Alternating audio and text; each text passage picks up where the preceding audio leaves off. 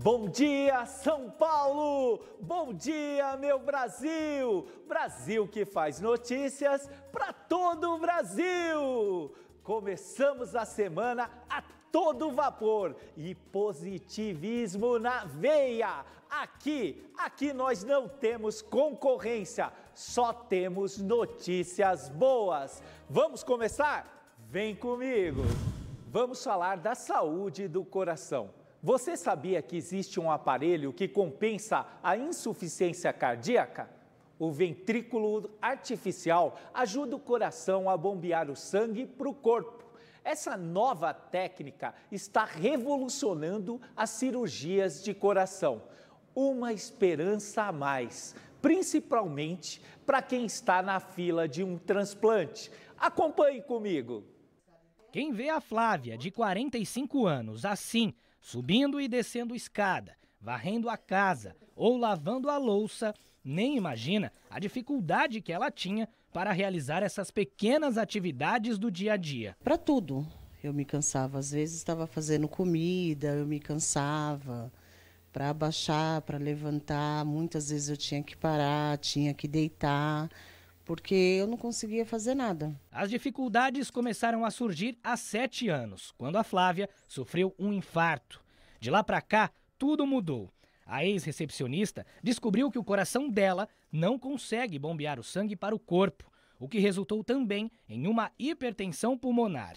Sem poder realizar um transplante por causa das condições de saúde, ela foi apresentada ao ventrículo artificial, esse aparelhinho que fica preso ao corpo dela. Aí ele dá um autoteste. O dispositivo não substitui o coração, mas ajuda o órgão a bombear o sangue para o corpo. Ele é implantado na altura do tórax do paciente e fica acoplado por um cabo na base do ventrículo esquerdo.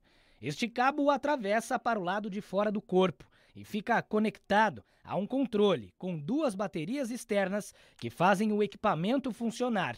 Uma esperança a mais, principalmente para quem está na fila à espera do transplante. O ventrículo artificial você é, é, é, questão só financeira, você pode colocar quando você quiser, no dia que você quiser, na hora que você quiser. Enquanto o transplante, que é ótimo, mas ele precisa ter um doador. Ele precisa ter um doador na hora certa. Isso nem sempre você consegue obter. Né? Então, por exemplo, na Alemanha e no mundo hoje, é, o número de ventrículos artificiais colocados no mundo hoje é de 4 a 5 vezes o número de transplantes realizados. O tratamento da Flávia também nos chama a atenção para um outro tema, a doação de órgãos, que ainda não é suficiente para atender a demanda. De acordo com o Ministério da Saúde, apenas 23% dos pacientes que precisam da cirurgia são atendidos e recebem um novo coração. Principalmente a partir da década de 80, com a melhora dos imunossupressores, isso se tornou uma, uma, até certo ponto uma rotina.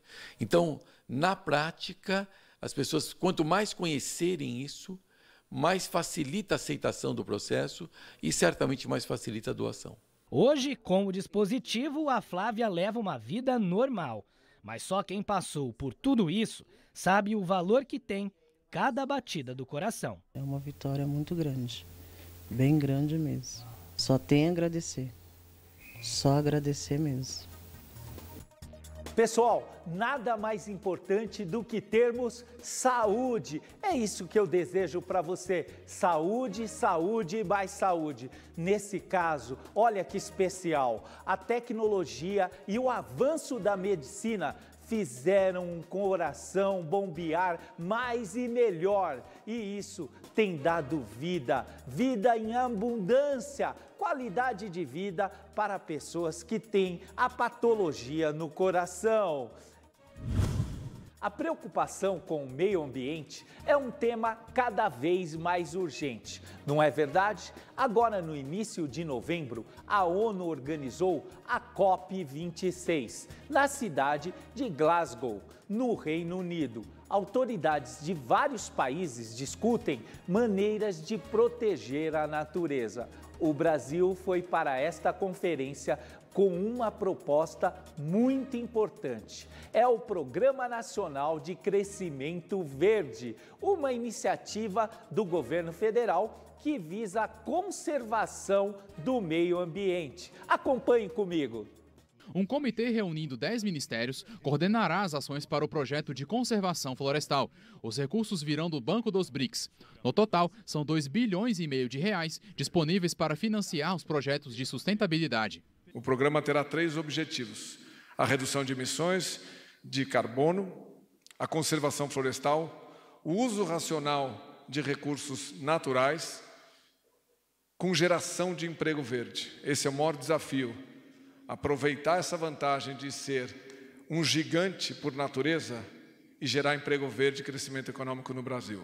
A iniciativa foi apresentada a investidores em uma cerimônia no Palácio do Planalto, a uma semana da abertura da Conferência do Clima da ONU em Glasgow, na Escócia. Porque não é possível que um país que tem o maior estoque de recursos naturais preservados seja tratado como um vilão da poluição internacional.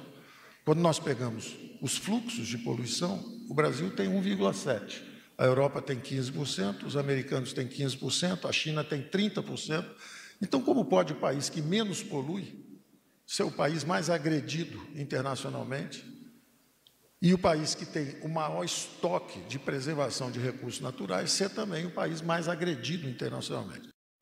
Olha que sensacional! O mundo inteiro está esperando uma agenda ambiental do Brasil. O Brasil é um vetor do meio ambiente para todo mundo, a Amazônia, enfim, todos os nossos biomas. E agora, com esse projeto, a gente tem uma grande esperança, uma esperança de conservação e avanço do meio ambiente no nosso país com receita, investimento, mas, sobretudo, preservação do nosso meio ambiente.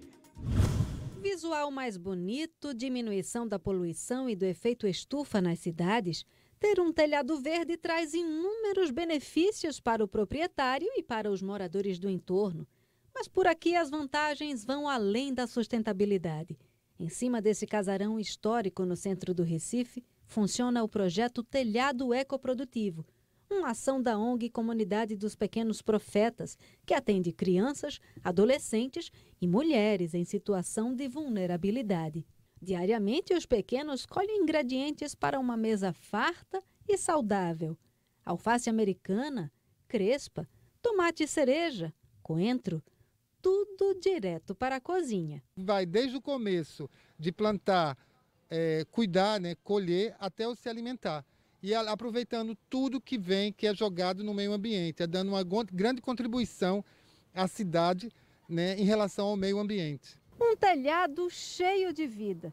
Nesses 400 metros quadrados de hortas orgânicas, os jovens aprendem a semear e a cuidar de cerca de 2 mil mudas de verduras, hortaliças, ervas e até frutas. Uma atividade que além de aliviar a fome de aproximadamente 500 famílias recifenses, resgata a cidadania e estimula o respeito ao meio ambiente entre essas crianças e adolescentes. Lições que Pablo sabe de cor. Preservar aqui, né? Que o que não pode faltar é preservar aqui, cuidar da horta. Além da horta, o projeto mantém uma cozinha onde as crianças têm aulas de gastronomia. Para as mães desses jovens, tem oficinas de produção de composteiras domésticas e de criação de vasos artesanais. Aprendi muita coisa aqui na composteira. Trago alegria e trago a felicidade, né? Porque quando eu chego aqui, as meninas estão tá tudo triste. Quando eu chego, eu chego já animando todo mundo aqui na sala. Olhe, base para qualquer manobra do skate. Para os simples mortais, parece impossível fazer isso sobre rodinhas. Mas para o José, de 16 anos, é simples assim. A pessoa aprende assim, caindo, levantando, um bocado de coisa. Como? Eu não sabia dropar dali. Eu fui descendo, caindo, descendo, caindo. Eu vou tentar essa última, eu consegui. A participação histórica dos brasileiros nas Olimpíadas de Tóquio abriu as portas para o mundo mágico dos skatistas. Em parques e calçadas de todo o país, esse esporte tem feito a cabeça de uma nova geração de jovens, que tem como inspiração a fadinha Raíssa Leal. Eu vi o vídeo dela de pequenininha quando ela estava tentando andar e caiu da escada, mas eu falei: "Força, Raíssa, vai de novo". Daí ela foi.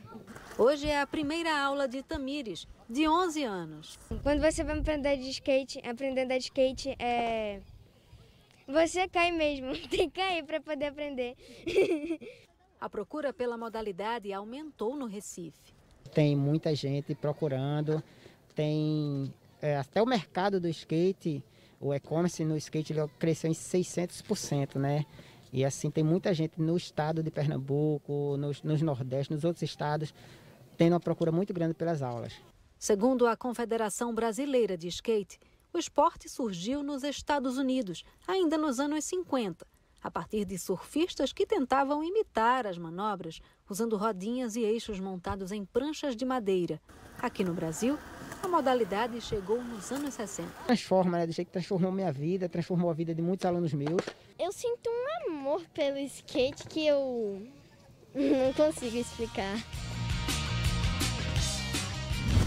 Você já percebeu que o preço da carne subiu bastante? Isso afetou diretamente as churrascarias, que fazem uma série de manobras para minimizar o repasse aos seus clientes. Mas quem pode comer fora já percebeu que ir a uma churrascaria tem ficado cada vez mais caro.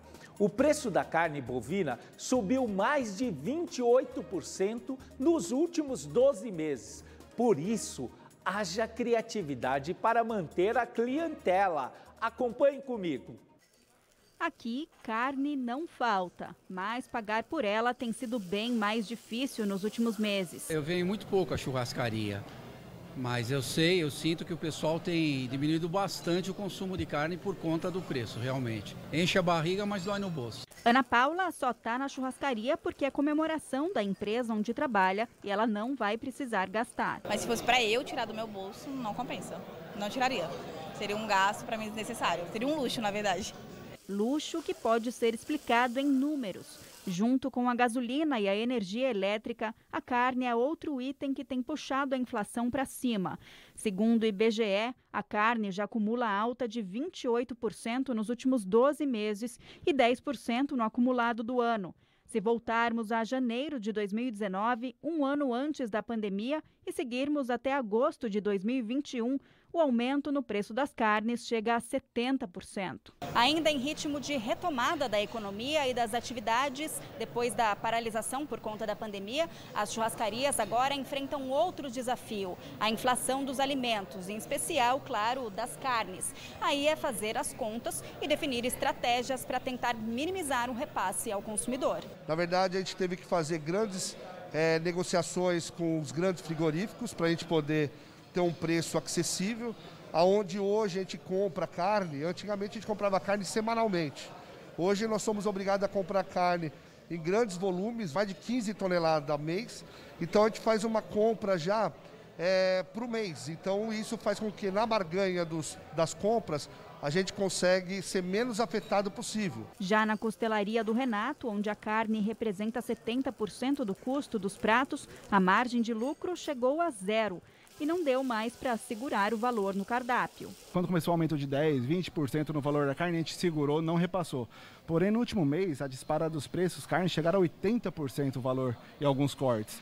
Tivemos que fazer um repasse de 10% no valor do cardápio, que comparado à realidade da carne é muito pouco. Esse reajuste de custos vai ser passado naturalmente, ao menos em parte, para os consumidores, porque as margens do negócio já são muito apertadas, o nível de endividamento está muito alto, de tal forma que ou as empresas aumentam, aumentam preços ou elas terão que retirar determinados produtos de venda dos seus cardápios em prol de outros de menor custo. E a preocupação dos empresários do setor vai além dos preços. Com essa alta, o volume de clientes também diminui, impactando ainda mais o faturamento. Por conta desse aumento, não só da carne, de tudo também, né?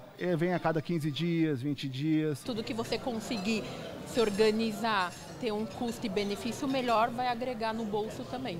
Se todos os dias a carne aumenta, o que eles podem fazer?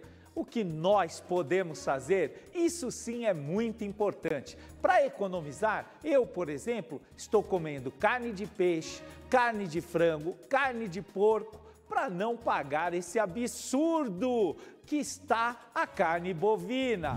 Acabou, diretor? Não acredito! Uma ótima segunda-feira para você e uma semana de muitas vitórias. Vamos para cima, galera!